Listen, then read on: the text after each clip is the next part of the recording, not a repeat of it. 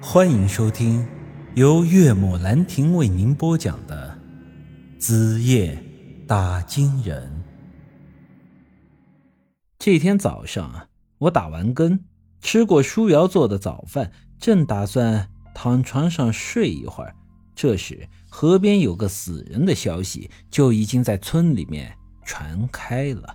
于是我也忙跟着村里的人跑到河边去凑热闹。其实。刚开始的时候，我也有些不敢相信，昨天还活生生的一个人，还是我开着三轮车接回村子的，这一晚的功夫就成了尸体。但是躺在河边的的的确确就是孙莹莹。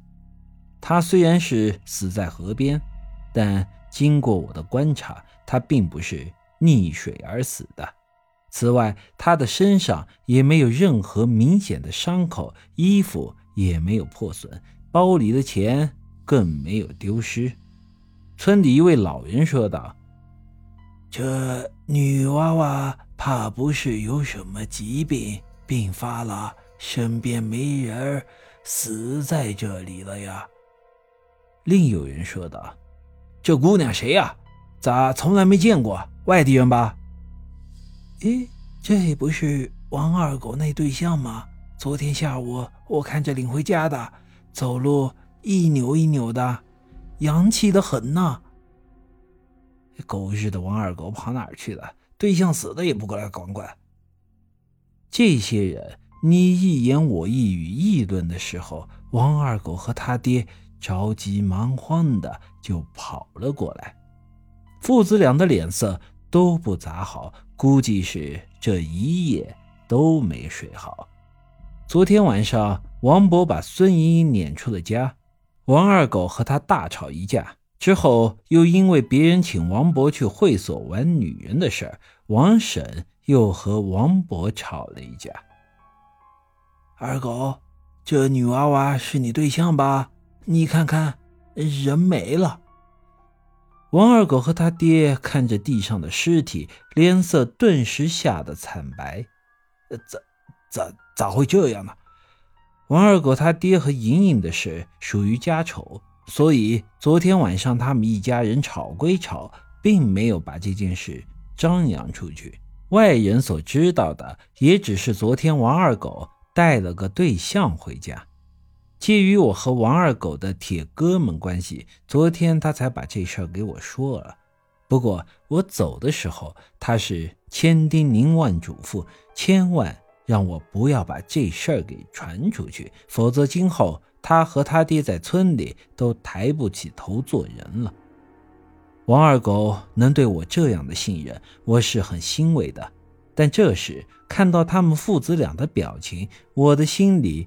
又产生了一个猜想，这事儿本身带着复杂的伦理关系，所以我想，会不会是这父子俩其中之一，因为昨天晚上吵架失了理智，然后把这孙莹莹给杀了？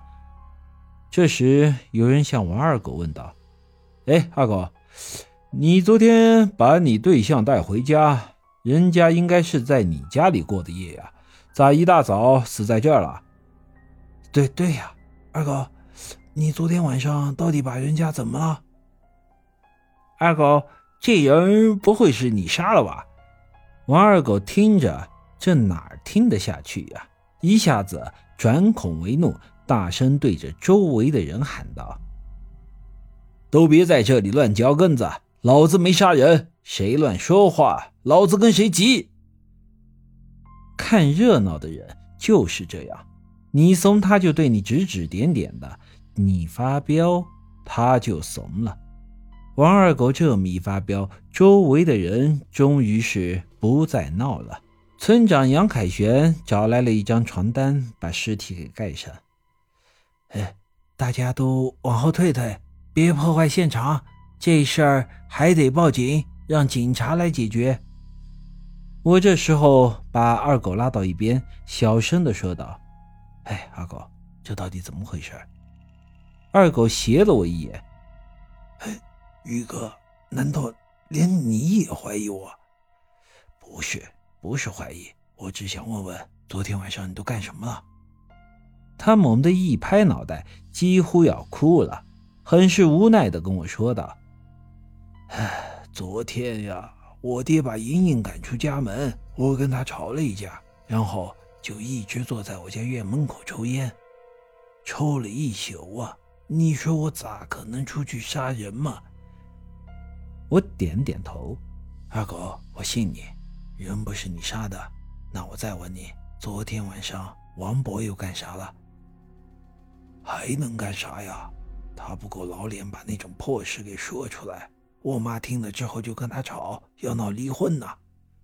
老两口昨天晚上又是吵架又是摔东西的，闹了一晚上。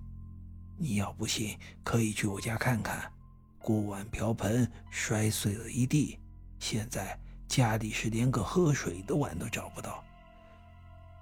那这么说，王博也是清白的。